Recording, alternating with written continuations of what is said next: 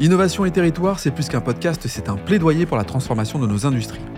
Dans ce nouvel épisode, je reçois Frédéric Petit, responsable marketing opérationnel et économie circulaire en industrie, ainsi que Julie Ballard, responsable marketing offre services et solutions chez Schneider Electric. Ensemble, ils nous éclairent sur le rôle primordial de la maintenance prédictive pour la durabilité des équipements. Quel est le rôle de la maintenance prédictive dans le monde industriel? Que permet la collecte des données en termes de prédiction des risques? Ou encore, quels sont les enjeux de la maintenance préventive? Frédéric et Julie décryptent toute l'importance de savoir anticiper pour prévenir les risques. Innovation et territoire, un format proposé par Schneider Electric. Bonjour Frédéric. Bonjour Laurent. Alors Frédéric, tu es responsable marketing maintien en conditions opérationnelles et économie circulaire en industrie auprès de Schneider Electric. Je suis ravi de t'accueillir ici euh, sur le Global Industrie. Avec plaisir. Tu nous diras qu'est-ce que représente finalement cette fonction telle que je l'ai citée. Et puis euh, bah, pour nous accompagner sur cet épisode dédié à la maintenance prédictive, je suis également avec euh, Julie. Bonjour Julie. Bonjour Laurent. Toi Julie, tu es responsable marketing offre, services et solutions. Exact. C'est plus rapide à dire. Alors Frédéric, ton activité consiste à t'assurer que les offres de la business unit sont cohérentes par rapport à la stratégie globale. Dans ce cadre, est-ce que tu pourrais nous expliquer euh, en quoi consiste la maintenance prédictive? Oui, tout à fait, Laurent. Bah, écoute, c'est très très simple. En fait, dans les ambitions de, Schneider Electric, euh, on souhaite, nous, toujours garantir à nos clients d'avoir la durée de vie la plus longue sur nos produits mmh. et également euh, de diminuer les coûts liés aux pannes. Hein. C'est-à-dire que, quelle que soit la qualité du produit, si un jour la panne intervient et qu'on la traite en curative, c'est toujours, euh, c'est toujours coûteux et en fait, comme c'est imprévu, il faut y mettre beaucoup d'énergie. Donc la maintenance prédictive permet justement de prédire si jamais il y a un élément dans la chaîne cinématique de l'équipement qui est en train de dévier par rapport euh, à la normale mmh. et donc anticiper les actions avant que euh, une panne apparaisse. Retarder et éviter la panne et ainsi assurer au client finalement une solution pour agir avant la, panne fatidique. Ah oui, tout à fait. Bah, au-delà de retarder, hein, il faut absolument l'éviter. Alors, justement, et plus concrètement, comment ça fonctionne? Comment on s'assure qu'un produit vivra le plus longtemps possible? On parle de technologies comme euh, l'intelligence artificielle ou le machine learning. Comment ça se passe? Bah, En fait, c'est plutôt simple. C'est-à-dire dans le schéma tel que nous, on l'a appliqué, on a beaucoup de collègues de data. C'est la base du travail pour avoir cette analyse.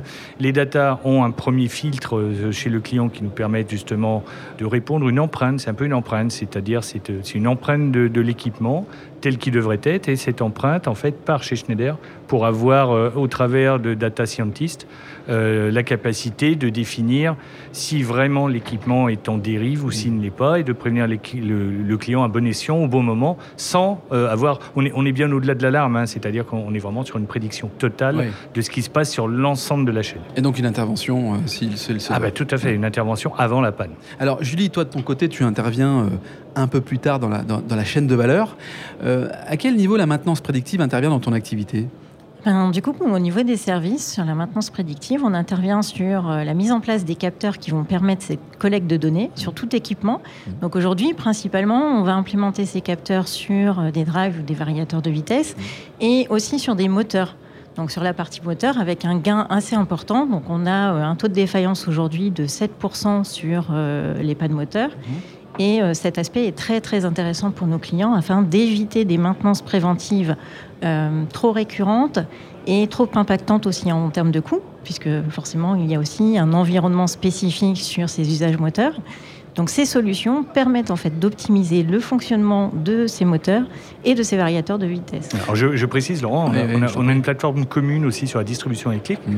c'est-à-dire que comme le dit Julie, puisque c'est l'offre qu'elle porte, on a les moteurs, les variateurs, tous les moteurs asynchrones, tous les, tous les variateurs Schneider, et également toute la partie distribution électrique sur mmh. la même plateforme euh, prédictive. Donc toute la chaîne de distribution électrique jusqu'à la machine, aujourd'hui on est, on est totalement euh, synchrone pour faire du prédictif sur le, sur le schéma. Est-ce qu'on pourrait dire, euh, Julie, il y a un changement de paradigme euh, ces dernières années sur la façon dont on optimise la maintenance euh, des équipements. Oui, parce que euh, ces, ces, collectes de données et d'informations via des capteurs qui permettent de visualiser les modes de fonctionnement ainsi que l'environnement permettent d'optimiser en fait cette maintenance préventive et qui va être plus espacée dans le temps aussi. Et on va vraiment anticiper toutes les pannes et les problématiques associées aux pannes, comme l'a dit Frédéric tout à l'heure, que ce soit en termes d'urgence et aussi en termes de compétences, parce qu'aujourd'hui, on a euh, quand même aussi euh, des évolutions de compétences sur tous ces domaines techniques. Est-ce qu'en France, euh, Frédéric, toi qui as pour aussi vocation d'adapter l'offre auprès du marché français, est-ce qu'il y a des différences avec d'autres pays? Enfin, comment ça se passe en France? Ah, bah, ça, se passe, ça se passe bien. ça se passe bien. en fait, bon, il faut, faut, quand même savoir que la France est le pays historique de Schneider Electric. Hein, c'est une, société française, hein, je le rappelle. certains pourraient ne pas... Mais c'est vraiment français. Hein, le siège social est à Rueil-Malmaison. Et donc, on est vraiment en avance de phase, c'est-à-dire on est le pilote sur toutes ces options euh, digitales. D'ailleurs, le, data scientist, il se trouve à Grenoble. Hein. c'est les docteurs qui vont analyser euh, toutes les, tout ce que l'IA va nous remonter. Donc, on, est vraiment, on est vraiment en zone pilote.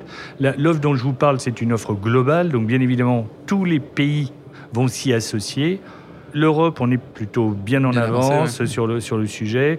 Euh, la France, on a démarré le, débat il y a déjà euh, deux ans. Hein, mm. voilà, sur, euh, donc on a dépassé le lancement. Hein. Julie était aux commandes de ça. Donc aujourd'hui, c'est une offre qui est accessible à l'ensemble de nos clients. C'est pas le cas dans tous les pays encore, mais c'est en cours de déploiement. Et, donc là, nous, la France, on est plus dans un mode running que dans un mode de lancement maintenant. Donc on a, on a, puis on a un retour d'expérience. Nos clients sont déjà connectés, donc on sait déjà présenter ça euh, aux clients qui souhaiteraient euh, adopter le système. très intéressant et très clair. Est-ce qu'on a des, premiers retours? Est-ce qu'on a déjà un taux d'équipement de l'industrie française qui a intégré cette notion de prédictif? Ah, heureusement. Euh, alors, on est, on est vraiment sur les, sur les premiers déploiements. Mm. C'est-à-dire que euh, on, a, on, a, plusieurs schémas pour maintenir la, durée de vie d'un produit. On, on, en reparlera, mais il y, a, il y, a, la maintenance préventive qui existait depuis des années. Euh, et puis maintenant, le prédictif vient s'y associer. On en reparle tout à l'heure. Mais aujourd'hui, trop peu de nos clients sont encore bien évidemment connectés. C'est-à-dire que on a encore beaucoup de clients qui sont dans un mode curatif. Ils attendent la panne le plus. Voilà, ils, eh ils n'agissent que quand c'est la panne.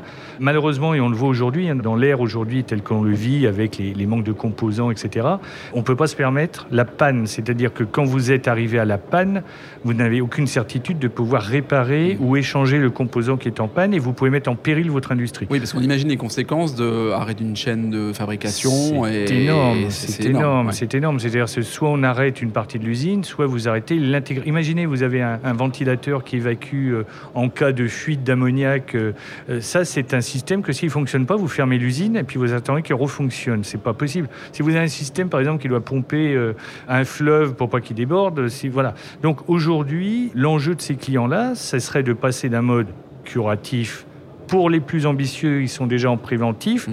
vers un mode prédictif pour justement que la panne n'arrive pas. Et qu'on ait cette certitude d'agir avant qu'elle arrive. Parce que l'ambition, ce n'était pas de retarder la panne, c'est vraiment de l'éviter. Voilà. Et euh, justement, Laurent, sur ce sujet-là, on a eu euh, plusieurs retours sur ce salon indiquant qu'en fait, il fallait aussi euh, accompagner nos clients en termes de formation et d'information pour changer les mindsets, je vais dire, et l'état d'esprit en fait des responsables d'exploitation et des exploitations sur l'industrie française pour ancrer et arriver sur ce marché et ce système de visite de maintenance prédictive pour anticiper et éviter d'être dans l'urgence tout le temps.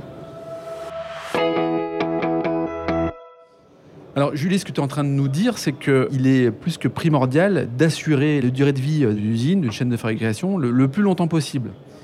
Néanmoins, ça nécessite, j'imagine, de devoir accompagner les clients à l'acculturation de cette notion de prédictive.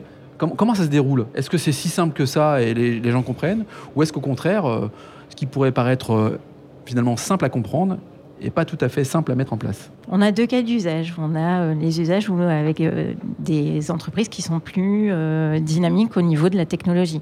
Et on a l'économie plutôt industrielle classique qui doit prendre le train en marche et avancer en fait son information et sa formation sur cette culture de la donnée, de la gestion de la donnée pour éviter les travaux en termes d'urgence et optimiser les modes de fonctionnement. À partir du moment où vous avez un équipement qui est bien réglé, parce que la maintenance et la collecte de data permet de certifier que ce fonctionnement machine est optimal, mmh. du coup, on réduit en fait les problématiques et les potentielles défaillances. Donc, intrinsèquement, on va prolonger cette durée de vie de l'équipement. Et ça, c'est l'aspect aussi primordial. Très bien. Alors, bah, Frédéric, la maintenance prédictive consiste donc une, une analyse permanente des équipements, tels que Julie et toi, euh, vous me l'exprimez. On parle aussi de maintenance préventive, tu l'as évoqué tout à l'heure, une maintenance plus ponctuelle mais tout aussi essentielle. Quelles sont les principales différences entre les deux? Ah, C'est ça toute la question, il n'y a pas de différence. Il n'y a pas de différence. C'est complémentaire. L'un va avec l'autre. Et eh oui, tout à fait, parce que la base quand même, ça serait d'avoir de la maintenance préventive. La maintenance préventive, c'est-à-dire que tous les ans, de manière récurrente, on vient visiter un équipement pour le dépoussiérer, pour euh, voir si les pièces d'usure sont, euh, sont bonnes, etc. Euh, et puis c'est récurrent, on vient tous les ans, tous les deux ans, tous les trois ans, hein, suivant ce que le client souhaite.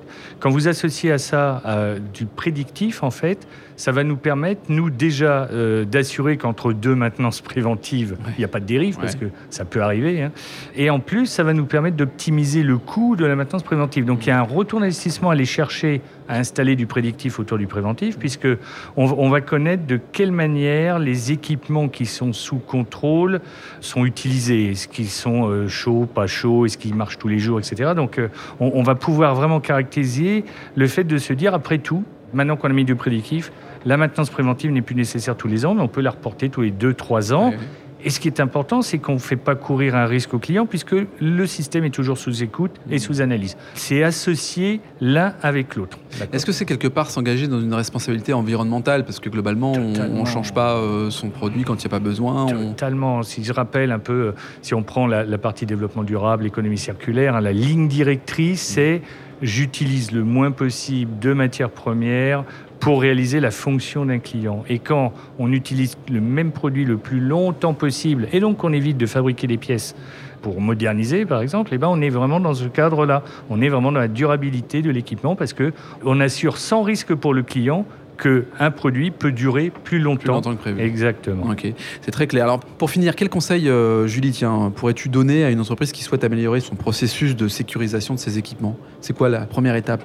S'informer, connaître aussi son activité, ça, reste primordial. Donc son parc, son équipement, euh, l'état de son fonctionnement, quels sont euh, ses points critiques pour optimiser et orienter en fait son premier pas dans la partie digitale et la maintenance préventive sur euh, sa vision critique pour qu'il ait une bonne visibilité de l'état. Et ainsi, il pourra aussi visualiser le gain apporté pour ses équipes et pour le fonctionnement euh, de l'usine. Frédéric, euh, cette notion de transformation digitale, c'est une brique.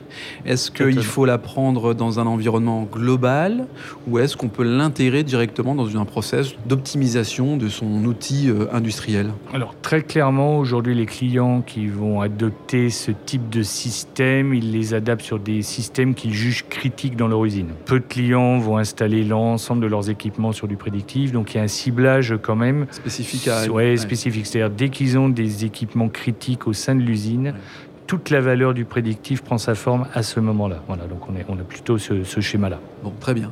Euh, merci à vous deux. Merci à vous deux d'avoir participé au, au, podcast Industrie du futur depuis le Global Industrie, un format proposé par Schneider Electric.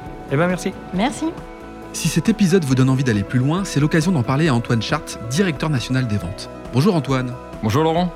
Antoine, peux-tu nous dire comment passer de l'idée aux actes lorsque l'on veut se transformer? Laurent, c'est très simple. Les sujets de transformation digitale, de décarbonation et d'électrification sont au cœur de la stratégie Schneider Electric.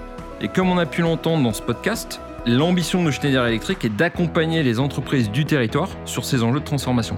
Pour entrer en contact avec nous, rien de plus simple, le site internet www.se.com ou mon profil LinkedIn où je me ferai un plaisir de vous répondre. C'est très simple, merci Antoine. Merci Laurent.